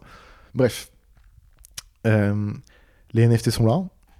C'est l'occasion pour pas mal d'artistes de gagner un peu d'argent en publiant leur œuvre d'art en tant qu'œuvre numérique. Qu'est-ce qu'on va faire du coup dans le NFT euh, Le NFT, il va encapsuler un tas d'informations. En fait, le NFT, c'est le contrat, si vous voulez. C'est un peu le, les règles du jeu. Les règles du jeu qui disent que euh, le tableau ou l'œuvre d'art ou la photo que l'artiste publie a été publié par lui, donc il va signer l'œuvre. Il va dire quand est-ce qu'il a, créé. Il va mettre un lien vers l'image qui est ou, qui est ou non euh, modifiable il va mettre plein d'informations. Et ce, NFT-là, euh, quand je vais l'acheter, l'envoyer à un pote ou autre, il aura toujours l'information de qui l'a créé, euh, où est l'image, etc. Et du coup, c'est là où on a un peu ce truc-là de... Les artistes peuvent vendre leur art et on saura si c'est vrai ou pas. On aura toute la traçabilité parce que dans Ethereum, tout est lisible. Tu vas sur Etherscan, c'est un site où tu mets l'adresse Ethereum de n'importe qui. Par exemple, vous pouvez mettre la mienne. Euh, qui est très complexe, mais sinon vous mettez juste flub.eth, qui est mon nom d'utilisateur sur Ethereum, vous verrez mon adresse, et du coup vous pourrez voir tous les trucs que je fais, que j'achète, je vends, j'échange, que j'utilise, tout est public, et du coup tu peux retracer à qui j'envoie de l'argent, ce que j'en fais et tout. Et, euh, du coup, si les œuvres que j'achète sont authentiques ou pas, combien les achète, combien je les revends, enfin tu peux tout voir, tout voir. Tu peux voir combien d'argent j'ai et tout. Et, euh, et, du coup, les artistes se sont dit, putain, ça, va être, ça peut être cool, on va pouvoir publier des œuvres d'art, les vendre et avoir une traçabilité sur l'art, ce qui n'est pas forcément ultra faisable dans la vraie vie avec des, euh, bah, des vrais tableaux ou autres. Parce que il y a des gens qui font des faux tableaux, il y a des gens qui arnaquent dans la vraie vie, comme il y a des gens qui arnaquent dans la, dans la crypto-monnaie. Mais bref. Euh, donc moi, je connais d'abord les trucs de NFT par Super Super qui est un peu comme un eBay ou un Le Bon Coin. C'est une maison de vente d'art numérique.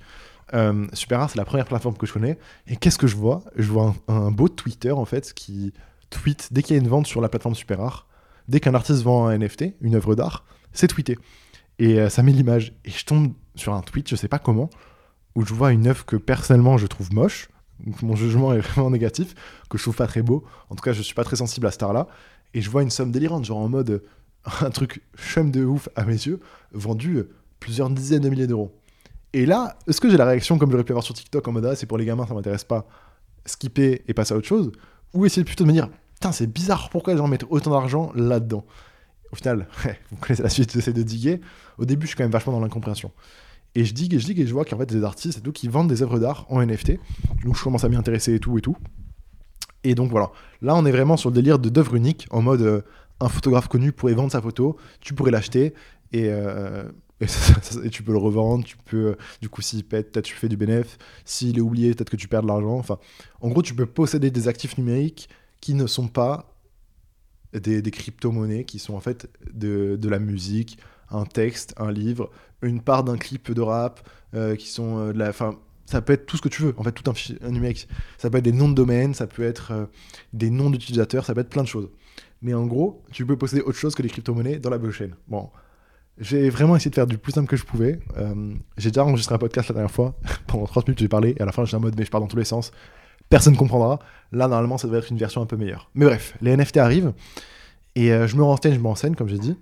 Et là, je commence à découvrir quoi? Les CryptoPunks. Et donc, à l'époque, il n'y avait même pas encore les Bored Ape. Les Bored Ape n'existaient même pas encore. Les CryptoPunks commençaient à faire leur euh, meilleure vente. Genre, en mode, je commençais à avoir des, des titres en mode euh, tel CryptoPunk vendu 100 000, 1 demi-million, machin. On commençait à faire des vrais scores. Donc, quand ça avait des vrais scores et qu'il y a vrai argent, genre des vraies sommes d'argent, évidemment, les gens en parlent et s'y intéressent. Et, euh, qu'est-ce que c'est les CryptoPunks?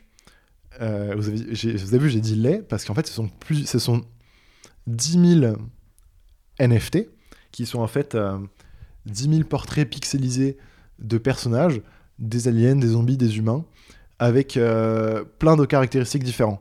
Il y en a qui ont des capuches, il y en a qui ont des, des lunettes, il y en a qui ont des lunettes 3D, il y en a qui ont des cigarettes, des, des, casquettes violettes, enfin il y a plein de types différents, il y a des zombies, il y a des aliens, il y a tout. Et en gros, c'est 10 euh, 000 personnages, selon les traits de rareté qu'ils ont, euh, enfin, selon les traits, euh, physiques qu'ils ont, ils sont plus ou moins rares. Parce que bah, y en a peut-être que 25 qui sont des aliens et que 15 qui sont des zombies. Et donc naturellement, les zombies vont être les plus rares, contrairement aux humains où il y en a 8000, tu vois.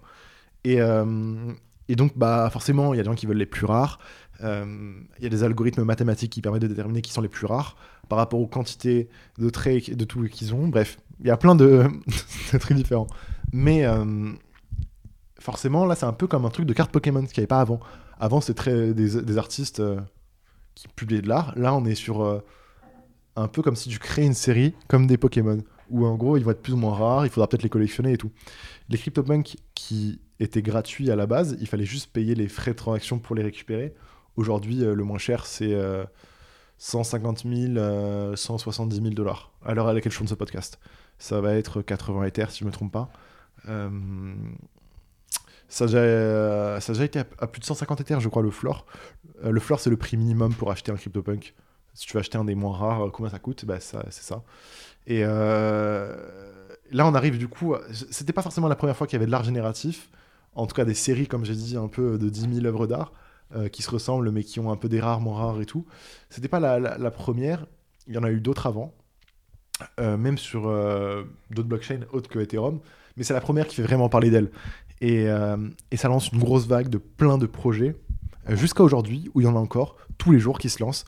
Des projets où tu vas avoir 5 000, 10 000, 25 000 personnages qui tu vas acheter et quelques, euh, quelques jours après ça va se révéler et tu auras un rare ou non, euh, le marché fluctue ou non, etc. Quand tu achètes un NFT, tu l'achètes en Ethereum. Par exemple, tu vas acheter euh, un chien en Ethereum et peut-être que le lendemain il en vaudra 0,5. En gros, tu vas le revendre, tu pourras peut-être le revendre moins cher ou peut-être plus cher. C'est un peu ça en fait le délire de spéculation, c'est que comment moi j'interagis aujourd'hui avec ce truc-là, c'est que bah du coup pendant tout ce temps-là, moi déjà j'ai utilisé la technologie des NFT pour publier des NFT for vacation, pas du tout pour gagner de l'argent, parce que tous les NFT qu'on fait, ils sont tous offerts. Il y en a certains que vous pouvez acheter si vous voulez, mais la plupart du temps, euh, 80% des gens qui les ont eu, 95% même des gens qui les ont eu, ils les ont eu gratuitement, sans frais, sur leur wallet, envoyés euh, tout frais payé par mois. Euh, parce qu'en fait, je vois la technologie des, euh, des NFT, vu que tout est tracé dans la blockchain, ça va créer un peu comme un fossile numérique d'une œuvre d'art, d'un moment, d'un objet. Et euh, le premier NFT qu'on a fait, qui est au final, à ma connaissance, le premier NFT euh, de l'espace capturé et publié dans la blockchain, euh, bah, c'est le nôtre, c'est nous. En fait, c'est quand on a envoyé notre logo dans l'espace. J'ai utilisé ce moment-là, la vidéo quand il est dans l'espace. Je l'ai publié dans la blockchain. Et il y en a plein d'autres projets. Il y a même des projets, il y a même des artistes qui ont fait des projets en disant on va faire ça en premier dans l'espace et tout. Au final, on l'a fait avant. Vous pouvez vérifier dans la blockchain. Mais vu que tout est traçable, ça crée comme un moment ou un fossile. Et même si euh, il vaut rien, dans 5 ans, je pourrais voir qui sont les 25 personnes qui ont un exemplaire de ce moment-là. Et euh, il y a 25 personnes qui possèdent ce moment où on envoie dans l'espace. Et euh, pourquoi moi je m'en sers en fait, c'est pour. euh, on a notamment un serveur Discord que vous pouvez rejoindre. Forever Vacation, forever-vacation.com slash Discord. Ça vous amène sur le Discord. Vous pouvez le rejoindre si vous voulez. Et euh, vous pouvez le rejoindre, mais en fait, vous pourrez accéder au contenu et aux discussions que si vous avez un NFT. Pour moi, ça permet en fait d'identifier qui sont nos, vrais consommateurs, nos vrais fans, les vrais membres de notre communauté. J'étais beaucoup sollicité à l'époque pour euh, aide-moi pour faire ci, cela, cela, cela. Et c'est des fois, ces gens, tu leur réponds, tu les aides, tu passes peut-être 10, 20 minutes de ton temps, et à la fin, ils vont follow parce qu'ils ont eu ce qu'ils voulaient et ils s'en foutent de toi.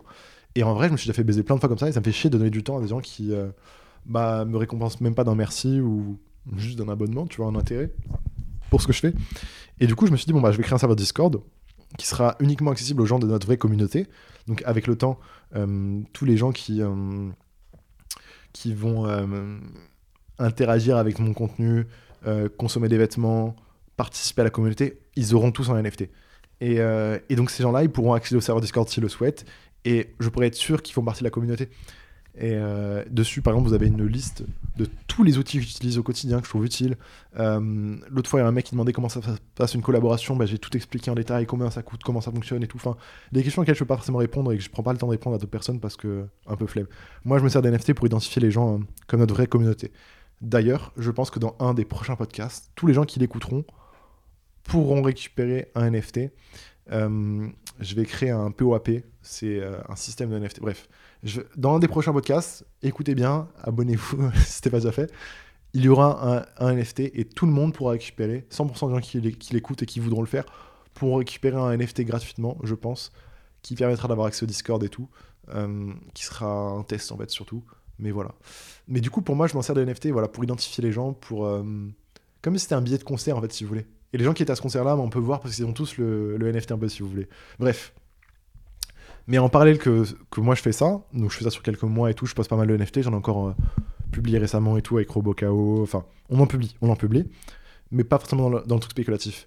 Mais en parallèle de ça, il y a une vraie économie spéculative qui est clairement un jeu d'argent comme un casino. En vrai, il faut le dire, c'est comme un casino. Euh, globalement, euh, il y a de l'argent à faire, mais aussi beaucoup d'argent à perdre, qui est en fait ces petits projets à la con, d'images d'animaux ou d'art génératif, euh, qui se lancent, où en gros ils vont générer X euh, milliers d'œuvres d'art. Et euh, des fois, si tu arrives assez tôt, bah, tu pourras acheter ça quand ça vaut pas cher. Et si ça fait le buzz quelques semaines après, ou quelques jours après, ou quelques heures après, tu pourras peut-être le revendre euh, x1, x2, x4, voire des fois x10, x100 euh, par rapport à ce que tu l'avais acheté. Et, ce qui est assez magique avec ça, c'est que moi, du coup, je fais petits NFT à côté et j'ai des potes autour de moi qui, qui sont là-dedans, qui s'y intéressent, qui diguent et qui font de l'argent. Mais quand je dis de l'argent, c'est. On parle. C'est pas moi, je le dis, moi, je- j'ai très peu d'argent, malheureusement. Euh, mais qui font vraiment beaucoup d'argent. Et c'est fou parce que euh, des fois, tu entends des histoires en mode, ouais, il y a des X qui gagnent au loto et tout, mais c'est jamais vraiment des gens que tu connais ou que tu côtoies. Là, c'est des mecs qui sont à côté de moi, je, je les appelle quand je, je veux, enfin, c'est fou. Et, euh, et plein de personnes. Et, et du coup, j'ai ce- cette illusion-là en mode, putain, il y a, a peut-être un truc à faire. Du coup, je m'intéresse, j'ai flippé 2-3 NFT comme ça. Euh, et ce qui est magique, c'est que euh, en trouvant des fois des projets, en tout cas à l'époque c'était le cas, je pense pas que ce soit aussi facilement le cas aujourd'hui, mais en trouvant des projets un peu avant tout le monde, j'avais pu être euh, comme si j'avais gagné une raffle, si vous voulez, et ça me donnait le droit d'acheter le NFT. Et ce qui était fou, c'est que je me rappelle d'un coup qu'on avait fait, et on, on achète le NFT, et au moment où je le mets en vente, je faisais 700 euros de dollars de bénéfices en 30 secondes. Parce que les gens qui voulaient l'acheter, ils n'étaient pas forcément en waitlist comme j'avais été le cas. Et euh, je fais ça deux, trois fois, et là je suis en mode wesh. La première fois que je vois un NFT, c'est vraiment en mode mais frère, c'est spectaculaire. Genre, c'est fou qu'en quelques secondes tu puisses faire ça. Ça, ça, remet en question pas mal de choses par rapport à l'argent. C'est délirant. Genre, c'est euh, comme si t'allais au casino et que tu tournais une roulette et que tu tombais sur la bonne couleur. hein. C'est du risque. Et là, je vous raconte les fois où j'ai gagné, hein, mais j'ai perdu. hein. Il y a 20 jours, j'ai vendu un NFT pour 0.3 Ethereum, ce qui valait environ 1000 dollars. Un NFT que j'avais acheté 1200 dollars. Donc j'avais perdu 20%. Enfin, un peu moins de 20%. Mais j'avais perdu en gros 200, 300 dollars sur ma transaction. J'étais perdant. J'étais perdant, je l'ai vendu 0.3. C'était le floor il y a 20 jours. Aujourd'hui, le floor de ce NFT, il est de genre 1.5, ce qui vaut genre 3000 dollars.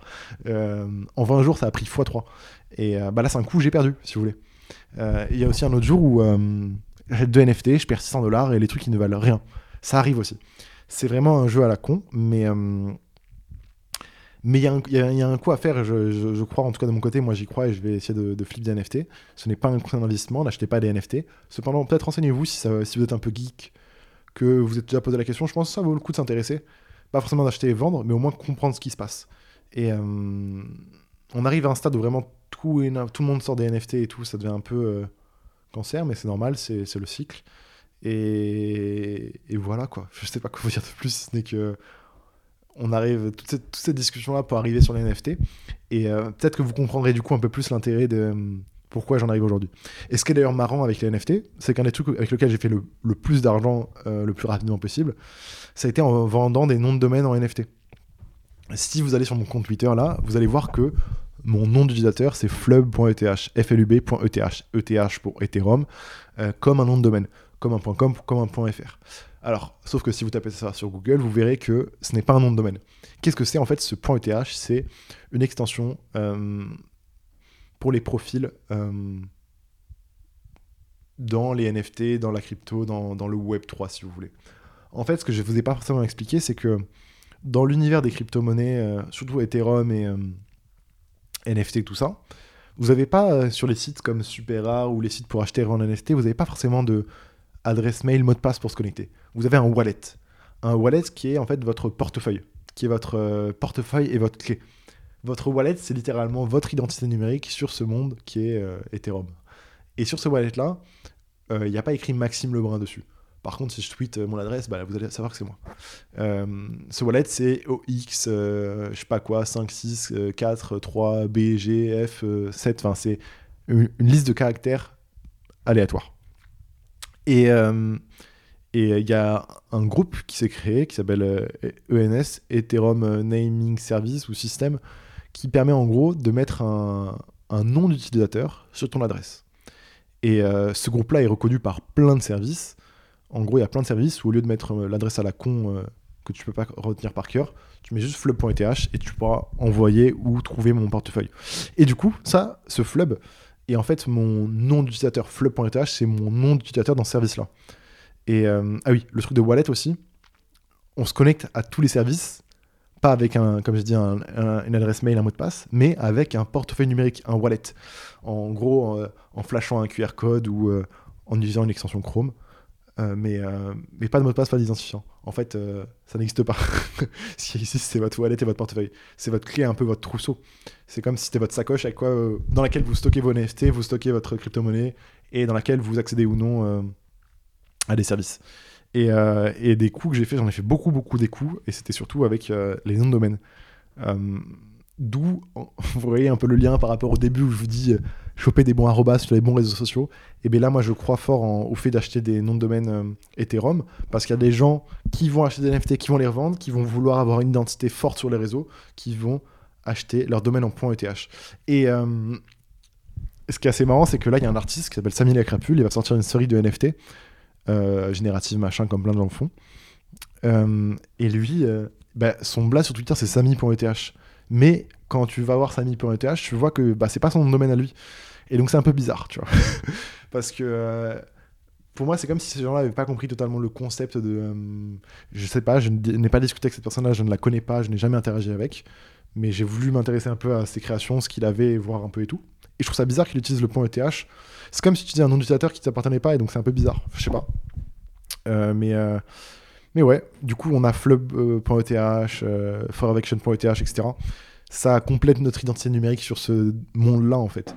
Là où sur Instagram, ton identité numérique va être ta photo de profil, euh, ton utilisateur, et bien là, c'est euh, le, domaine.eth que je vais prendre. Voilà, voilà un peu euh, mon aventure avec les NFT.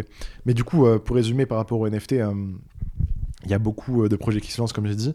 Et beaucoup de projets vont vous prévoir, vont dire ouais, on va créer un jeu vidéo, on va faire le métaverse, on va, on va vous donner des royalties, on va vous offrir de l'argent. Ils vont trouver plein d'arguments pour vous intéresser à leur projet. On va offrir des trucs, des machins, frère. La plupart du temps, leur but, c'est partir avec la caisse, empocher 3 millions, 4 millions, 5 millions, 6 millions, 10 millions des fois de dollars en une soirée. Ce que je vous dis, ça arrive quasiment toutes les semaines. Et après, c'est eux qui voient ce qu'ils en font. Soit ils restent et ils construisent vraiment des projets, ce qui arrive. Soit ils restent, histoire de. Ils font un projet vite fait, ils disent qu'ils l'ont fait, mais en fait, ils construisent pas vraiment. Soit des fois, ils partent juste avec la caisse et ils vous calculent plus, tu vois. Euh, et souvent, les projets sont quand même ce qu'on appelle des cash grabs, euh, qui est l'idée de prendre de l'argent et partir avec. quoi. Euh, pour autant, je peux comprendre que les artistes veulent sortir des séries d'art génératives. Si elles sont artistiquement travaillées, qu'elles ont un peu de sens et qu'il y a un petit délire autour, t'es pas obligé de construire un métaverse autour. Mais euh, plein de gens vont, faire, vont dire qu'ils vont faire des trucs de ouf juste pour vous motiver à acheter. Et le truc qui est frustrant, c'est que bah, tu veux acheter un NFT aujourd'hui, le prix de mint, donc d'achat initial, le prix retail si vous voulez d'un NFT, ça va être compliqué de trouver un NFT qui a un intérêt euh, potentiel en dessous de 300, 400, 500 dollars, tu vois. Et euh, ok, on parle peut-être en Ethereum, donc ça fait quoi? 0,1 Ether? 0,2 Ether? Mais la vérité, si on parlait ça en billets, vous imaginez la, pile de billets que ça peut faire c'est, Ça fait beaucoup d'argent. Et des fois, bah, pour des bananes que tu pourras jamais rendre. Et comme ça m'est arrivé, et comme ça arrive à tout le monde. En tout cas, voilà, je voulais vous prévenir euh, que mais tout le monde lance des projets, tu vois. Même Mister V, euh, il lance un projet, il a lancé un projet NFT. Euh, tout le monde, tout le monde. Et c'est pas forcément mauvais, mais la plupart, je pense pas qu'ils soient là pour construire sur la technologie. J'ai l'impression qu'il y en a plein qui sont en mode pour tester aussi le, nouveau domaine, et ils ont le droit. Et il y en a plein qui sont là juste aussi pour retirer les, les 10 millions de CA qu'ils vont faire en une soirée et partir avec, quoi. Et bah chacun fait ce qu'il veut, mais je trouve ça un peu euh, dommage et un peu irrespectueux. Euh, voilà, voilà, voilà. C'est un univers assez intéressant. Hein. Et euh, moi, j'ai quand même un peu envie de continuer de, de diguer, construire dessus. Je suis quand même dessus, je vais pas mentir, parce qu'il y a de l'argent à faire. là, il y a mon wallet, comme j'ai dit, flub.eth. Ça, c'est mon truc public que vous pouvez tous voir. Mais j'ai aussi plusieurs portefeuilles à côté que qui sont pas secrets, mais que je, que je dirais pas qui sont à moi, sur lequel je, trade littéralement des NFT tous les jours. Donc c'est comme si, je rappelle, c'est comme un jeu d'argent, c'est comme du casino, euh, sur lequel des fois je gagne, des fois je perds. Mais ouais, je m'amuse à essayer de faire un peu d'argent. Je vous rappelle, hein, mon objectif c'est à la fin de l'année pour acheter un bête d'appartement à Orléans. J'en suis très loin, très très loin, mais si je peux le faire cette année avec les NFT, eh ben, je, je, serai très content. Je serai très content. Mais au-delà de ça, euh, je trouve ça cool. Euh, tu peux construire des vrais euh, projets un peu intéressants par rapport au sens. En fait, là où un artiste, des fois, va proposer une œuvre qui va être un film, une musique, une exposition, etc., tu es quand même limité des fois dans l'interactivité de ton projet. Et pour en avoir parlé avec Supram, qui a quelques idées, tu peux facilement faire des projets NFT aujourd'hui grâce à la technologie, où tu peux faire tout dans ta interaction par rapport au. comme un jeu vidéo un peu, tu vois. Et, moi, je considère certains jeux vidéo comme de l'art, et là, c'est un peu la même chose dans les NFT. Tu peux faire certains NFT qui se comportent, qui évoluent, qui, qui se transforment. Et ce qui est magique dans tout ça, c'est que bah, c'est dans un peu la blockchain, machin, et ça, c'est cool. Il y a moyen de construire des, des trucs cool, en fait. Et, euh, et c'est pour ça que moi, je, je m'y intéresse. Genre, c'est pour ça que les NFT FV existent, que je que j'accepte les paiements en crypto-monnaie sur la boutique, etc. Enfin, c'est on, est engagé. Je pense que c'est important quand tu es une marque indépendante, tu peux prendre des positions sur euh, tout ce que tu veux en fait. Tu peux euh, des positions politiques, euh, sociales, ce que tu veux. Moi, ça n'a pas été ma, ma, décision pour le moment, mais une des décisions que j'ai prises, c'est avoir un rapport et se lier à la crypto-monnaie avec FV.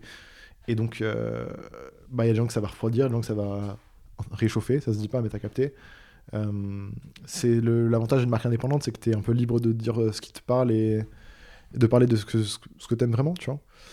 Mais voilà, euh, voilà un peu tout ce monde-là. Euh, je pense que, pas forcément qu'il faut que vous alliez euh, acheter un NFT ce soir et tout, mais je pense que c'est intéressant de, de, diguer un peu l'environnement. Moi, depuis que je suis dans les NFT, que j'achète, revends des fois de temps en temps, que je m'intéresse, que je discute, que j'échange, je vous mens pas, j'ai jamais autant découvert d'artistes intéressants et bons sur Twitter. Genre, euh, toutes les semaines, je découvre euh, des mecs, c'est des masterclass, genre des vrais masterclass.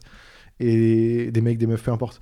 Des gens très bons dans ce qu'ils font. Et, et c'est cool parce que, par exemple, je pense que les NFT ont, ont, poussé pas mal de gens à, à, partager leur art sur Twitter pour potentiellement gagner de l'argent, mais aussi, bah, c'est cool, ça me permet de les découvrir. Robocao, il, fait pas, il, a fait des NFT, mais, enfin un ou deux, mais euh, il n'est pas très engagé là-dessus pour le moment. Mais je l'ai découvert euh, certainement parce que j'avais dû follow un artiste NFT qui avait partagé son travail, tu vois. Et au final, ça se passe euh, comme ça. Et moi, je trouve ça cool, ça me parle. C'est un environnement dans lequel je me sens à ma place. Et ce qui est marrant, c'est que. hum, Parier sur un match de foot, ouais, ça m'intéresse pas. Acheter des images de singes et les revendre 20 minutes plus tard, ça, ça me parle. Mais tous les deux sont des jeux d'argent euh, tout aussi dangereux les uns que les autres. Euh, voilà. Voilà, voilà, voilà. Qu'est-ce que. Pff, voilà un peu mes, mes, mes, mes, discussions en ce moment. Mais en vrai, ouais, NFT intéressant. Je pense que là, j'aurais pris un bon podcast en discutant de tout ça. Je rappelle, dans un des prochains podcasts, vous aurez un NFT tous à récupérer. On va faire un POAP. POAP, bah on va expliquer un peu ce que c'est, on a un peu de temps. POAP, c'est un des concepts, je trouve, les plus intéressants en termes de NFT euh, pour le grand public. Proof of Attendance Protocol. Euh, c'est euh, preuve de participation protocole. Je crois que c'est ça. Hein un truc comme ça. Et en gros, le délire, c'est des mecs qui ont créé un système qui s'appelle POAP, qui permet à des créateurs ou à des utilisateurs d'avoir un peu un, un, portefeuille de badges avec les différents événements auxquels ils ont pu participer. À terme, je pense que euh, tu iras dans un concert et tu pourras récupérer un, un POAP qui sera comme un, un, billet numérique en mode ouais, j'y étais, j'y étais. Et euh, les POAP ne valent rien. Je pense pas qu'il y ait des POAP qui valent très cher, enfin si peut-être, mais euh, la plupart ne valent rien. C'est vraiment des, comme des tickets de caisse. Et ils sont même pas forcément beaux visuellement, tu vois, ce qui est un peu dommage. Mais ce qu'ils ont d'intéressant, c'est que ils sont gratuits à récupérer. Ils sont pas sur Ethereum, ils sont sur des trucs euh, un peu différents. Du coup, c'est beaucoup plus facile à mettre en place. Et ils ont ce côté où c'est assez pratique. Et en fait, ça va me permettre, moi, de vous donner un code secret et un, une adresse web sur lequel vous irez, vous mettrez votre wallet Ethereum et vous allez pouvoir récupérer un badge en mode ouais j'écoute les podcasts de Flub, je fais partie de la communauté. Et euh, les POP sont un outil pour donner un peu comme des tickets de caisse numériques, des archives numériques, des, euh, des badges un peu comme les arènes Pokémon sur euh, les différents événements de la vraie vie. Tu vas dans un restaurant, peut-être tu vas pouvoir avoir un POAP. Tu vas aller au pop-up de FV qui aura cette année, tu pourras récupérer un POAP. Tu peux, tu écoutes mes podcasts, tu pourras récupérer un POAP. Et après, moi, je peux utiliser cet outil de, POAP pour construire des choses dessus. Par exemple, je peux faire un tirage au sort parmi tous les gens qui ont le POAP du podcast. Et, et ces gens-là, je sais pas, je leur envoie un micro. non, c'est nul. Mais il y a moyen de faire un truc comme ça en fait. C'est que ça permet d'identifier qui sont tes vrais consommateurs, qui sont tes vrais. Euh, les vraies personnes qui s'intéressent à toi, qui engagent avec toi. Et euh, pour les marques, pour les projets, c'est banger. C'est le. En fait, j'ai découvert POAP tard, mais ce que je voulais faire avec EV, c'est que des POAP. T'as commandé chez nous, bah récupère un POAP avec plaisir. T'es un de nos clients, évidemment que j'ai envie de te remercier avec le temps, pour pouvoir savoir quitter. Et, je saurais si t'étais vraiment un des mecs qui m'a connu depuis le début, comme vous le dites tous là. mais là, tout sera vérifiable. Et euh, évidemment, tu peux en acheter et en vendre, il me semble, mais, mais là n'est pas l'intérêt, c'est surtout les collectionner, tu vois. Et moi, j'ai quelques POAP parce que j'écoute des podcasts, j'écoute des lives dans lesquels les gens, des fois, partagent des POAP. Euh, et c'est assez intéressant. En vrai, euh, là, pour moi, c'est vraiment un cas d'usage intéressant parce qu'on n'est pas limité par les frais de transaction Ethereum qui sont super chers. On n'est pas limité par. Euh, en fait, c'est simple l'utilisation. Tu as même une application sur téléphone où tu peux avoir tous tes petits badges là. Enfin, c'est assez intéressant, c'est assez intéressant. Et t'as ce truc, c'est un peu ludique, c'est un peu comme un jeu. Ça gamifie cette technologie-là. Je parle comme un start-upper, là. c'est horrible. Mais voilà. Euh, ouais, je sais pas. Il y, a une phrase, tu vois, bon, non, non, je vais pas dire la phrase parce que ça va juste dire que je suis matrixé. Mais euh, voilà un peu tout ce qui me stimule actuellement. Je suis content parce que bah, je reviens d'un rendez-vous chez les comptables. Peut-être je l'ai dit ou pas, je sais pas. Euh, a priori, on a peut-être trouvé le bon comptable. Euh, qui m'a parlé de NFT et de, crypto, ce qui est euh, plutôt appréciable, parce que mes premiers rendez-vous que j'ai pris avec des comptables, ils n'étaient pas très réceptifs les premiers. Limite, ça ça m'a pas insulté, mais ça m'a regardé avec des grands yeux quand j'ai parlé de, bah, de ce qu'on faisait en fait. Et ça va avancer, c'est cool. Voilà. Non, mais en fait, j'ai envie de vous dire. Ok, attends, je vais me lancer. Il y a une théorie qui dit, tu vois tu es le résultat des cinq personnes que tu fréquentes le plus, tu vois. Et, euh, et, et, moi, dans ma vie, toujours, quand j'avais l'impression de pas avancer avec quelqu'un, qu'elle m'apportait rien et que moi, je lui donnais trop et ça me rapportait rien, humainement, je parle pas forcément en termes d'argent, je parle surtout, même pas en termes d'argent, mais si j'apprenais rien, si j'étais pas stimulé, si je passais pas un bon moment, à quoi passer du temps avec cette personne? Du coup, j'allais. En général, bah, je remplaçais beaucoup mes potes, surtout bah, ceux qui m'intéressent plus et qui on est même plus forcément en contact parce que bah, c'est plus intéressant, par des gens qui me stimulaient plus qui allait m'apprendre quelque chose, qui allait me faire passer un bon moment, qui allait euh, me faire découvrir des trucs. Enfin, des gens qui, à mes yeux, m'amenaient vers l'avant. Et, euh, et ce truc-là, t'es le résultat des 5-6 personnes que tu fréquentes le plus, c'est vrai, tu vois. Genre, je pense que c'est la, phrase débile de dire euh, si tu traînes avec 6 millionnaires, bah, tu seras le 7 Et je pense que c'est vrai, je pense que c'est vrai.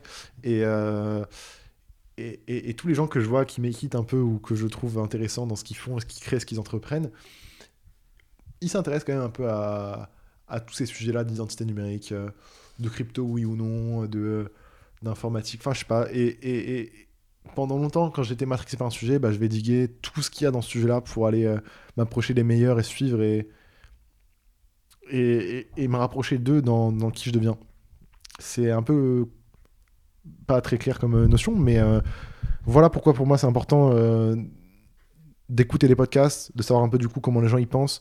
Et et je sais pas, euh, quand j'ai eu envie de m'intéresser un peu à la crypto, bah, j'ai tout digué tout ce que je pouvais en crypto qui m'intéressait, etc., etc. Et d'ailleurs, euh, notion très importante, il y a un mec sur Twitter, il m'a dit euh, cette semaine, peut-être qu'il écoute ce podcast, je sais pas, putain, ouais, faites-moi changer d'avis sur les NFT.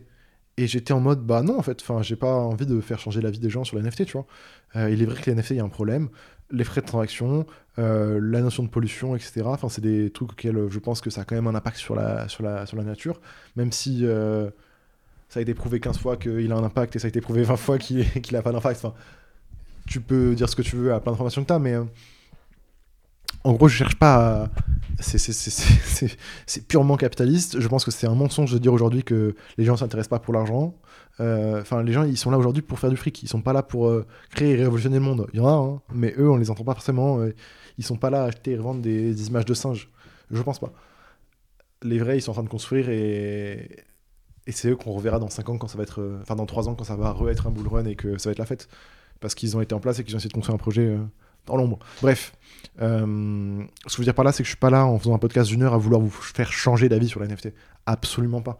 Si ça correspond pas à tes valeurs, euh, que t'es pas dans ce truc-là de, de vouloir être dans le futur, machin, enfin, ce que je considère personnellement comme étant le futur, garde ton avis, tu vois, garde ton avis fort. Il n'y a pas de. En gros, je trouve ça trop dommage que les gens soient. En mode oui, non. Et ben frère, si tu penses que c'est pas intéressant, euh, pense que c'est pas intéressant, tant pis. Je vois trop de gens sur Twitter, des, mecs pro NFT essayer de vouloir convaincre absolument euh, des mecs euh, qui sont pas pour les NFT. Enfin frère, euh, tu perds ton temps. Construis-toi de ton côté, fais ce qui t'intéresse et, euh, et si tu fais des trucs suffisamment intéressants, c'est là où ça va peut-être convaincre de nouvelles personnes, tu vois. C'est en parlant de POAP, en intéressant les gens, en faisant découvrir les gens à POAP que tu vas les faire tomber dans la crypto. Il y a un mec cette semaine, il m'a tweeté quoi? Il m'a dit, euh, euh, j'ai fait gagner un NFT là sur Twitter, et euh, il m'a dit euh, putain merci Flo de m'avoir fait installer mon wallet, euh, je suis chaud d'avoir un nouveau NFT. Parce que au pop-up qu'on avait fait à renouveau à Orléans, j'avais pris le temps de lui installer un wallet, lui expliquer un peu comment ça fonctionnait, et depuis il s'y intéressait. Et c'est parce qu'il a vu un usage, parce qu'il a vu une utilisation de tout ça. C'est pas parce qu'il a vu des images de singes revendre cher sur internet qu'il s'est dit je veux faire des NFT, j'ai envie d'installer un wallet. C'est parce que quelqu'un a pris le temps de lui montrer à quoi ça servait, comment on pouvait le faire et tout. Et euh, d'où le fait que je suis beaucoup plus intéressé, je pense, pour, euh, par, les, POAP que. euh, en tout cas, de vous parler et de faire des expériences avec vous, avec des POAP, qu'avec des images de singes qui vont se revendre. Euh, voilà. Et euh, très marrant aussi, les gens, ils, ouais, ils se branlent beaucoup. hein. En vrai, même là, hein, j'ai parlé pendant 1h15 de, de trucs euh, qui, ça se trouve, vous parlent pas du tout. Bon, je pense pas, sinon vous auriez coupé. Mais euh, on se branle beaucoup. hein. Il y a plein de gens qui pensent le futur et tout. Ça parle de métaverse, de blabla. Frère, le métaverse, faut pas, faut pas penser que c'est un jeu vidéo 3D dégueulasse de Facebook. Le métaverse, c'est juste Messenger et Twitter. Pour moi, le premier métaverse, c'est ça. Les gens, ils sont trop en train de penser que le métaverse, ça, ça, ça va être chelou, ça va être horrible. Frère, t'es déjà dedans, tu tweets déjà. Genre, euh, le métaverse, il est là. C'est nos interactions humaines euh, sont remplacées peu à peu par du numérique. Et euh, il y a des gens, enfin, il y a pas mal de gens, ils passent plus de temps sur leur téléphone qu'à parler à des vrais humains. Et donc, euh, est-ce qu'ils sont pas déjà dans le métaverse? Peut-être que si, au final. Pas besoin d'avoir un jeu vidéo avec un casque VR. euh, T'inquiète. Les, les, les, les, plus grands de ce monde, ils sont déjà en train de travailler sur euh, comment on va te faire avaler la pilule et à tout le monde. Aux 7 milliards d'humains euh, qu'on est. Donc, euh, évidemment qu'avec des, gros- des grosses lunettes carrées moches Oculus, euh, ça donne pas envie. Mais euh, par contre, sur Twitter, qui est sur un téléphone portable, ça donne beaucoup plus envie. Pourtant, bah, je trouve que c'est vraiment la même chose. Euh, voilà, c'était les réflexions de, de Flub. Et, euh, et voilà, et ce que j'ai tendance à vous dire, si jamais vous avez la chance un jour de faire de l'argent dans les cryptos ou dans les NFT, bah ça sert à rien de le dire en fait. Moi pour le coup, vous voyez, hein, je suis toujours dans la même chambre avec rien du tout. Vraiment, j'ai- ça se voit que j'ai pas beaucoup de. Ne venez pas m'embêter, j'ai pas beaucoup d'argent, vraiment. Ça sert à rien. Mais euh, si un jour vous avez la chance de faire euh, des centaines, dizaines de milliers d'euros, euh, ce qui est pas déconnant dans ce truc-là, bah faites gaffe à vous et ça sert à rien de le tweeter, de le dire, de- d'en parler à des meufs, vous allez rencontrer sur Tinder ou je ne sais quoi là. Ça sert à rien de flex là-dessus. Euh, ça va rien attirer de positif en fait, je pense. Et il y a trop de gens qui se font agresser dans la rue. En gros, euh, je pense qu'aujourd'hui, euh, tu te fais agresser euh, c'est compliqué qu'on te vole des milliers d'euros que tu as sur un compte bancaire, tu vois, si ce n'est en te demandant de retirer, mais. Et même si c'est des grosses, grosses sommes, la banque, elle va t'appeler en mode frère, qu'est-ce qui se passe? Pourquoi tu retires dans ton argent? Je pense, je suppose. Je suppose. Alors que dans, la, les NFT, il suffit qu'un mec t'agresse et un ordinateur et qu'elle soit 10 euros ou 1 million, 10 millions, globalement, il n'y a pas une banque qui va t'appeler pour dire mec, tu fais quoi de ta crypto? Genre, en gros, ce que je veux dire, c'est que ne parlez pas, si vous faites de l'argent avec crypto, n'en parlez pas. Genre, faites pas un podcast comme moi, tu vois. Euh, si j'en fais un, c'est que vraiment, j'ai rien à me reprocher. Et ne sécurisez ça un minimum, quoi. Euh, voilà, c'est tout. Euh, c'est un peu tout les notions que j'ai voulu aborder. Identité numérique, métaverse, crypto-monnaie, NFT. Et je veux vraiment insister sur... N'allez pas acheter des reventes NFT suite à, ce podcast-là, c'est vraiment pas le but. Euh, quand vous allez découvrir que pour acheter un NFT, il y a 200 euros de frais de transaction, vous allez serrer. Mais bon, bref, ça c'est autre chose. On se retrouve euh, dans les prochaines semaines pour un nouveau podcast. Euh, et voilà, j'espère que celui-ci vous a intéressé. Surtout, je le répète à chaque épisode, mais peu à peu, on, on commence à gagner en, en rang et en classement. Continuez. On continue. On est peut-être euh, quasiment 1000, 1500 à écouter chaque podcast. Si c'est 1500 personnes qui écoutent là, si toi là, toi t'écoutes là, euh, et que t'as toujours pas mis 5 étoiles sur Apple Podcast ou sur Spotify, bah frère, euh, ça fait 1h15 que tu m'écoutes, que je parle gratuitement et que je, je, prends mon temps pour vous, parler de ce que j'aime. S'il te plaît, mets 5 étoiles, ça va m'aider à péter dans les classements. Et comme ça, on fera plus de gens à écouter, on fera plus de gens à apprendre, à interagir, à discuter. Ça prend 5 secondes. Là, normalement, depuis le temps que je parle, j'aurais déjà eu le temps de mettre 6 fois 5 étoiles. Voilà, on se retrouve semaine prochaine pour un nouveau podcast. et voilà, je vous promets que dans les euh, prochains podcasts, il y aura un NFT à gagner qui permettra de rejoindre le serveur Discord. Euh, voilà, un NFT à gagner. Enfin, non, il y en aura autant que vous voulez. Euh, ce qui est cool. Autant que vous voulez, je pense, peut limiter dans le temps. Je mettrai genre que les, 48 premières heures de publication de podcast. On va un truc comme ça. Pas forcément celui d'après, mais dans les prochains, vous promis. On se retrouve bientôt. Ciao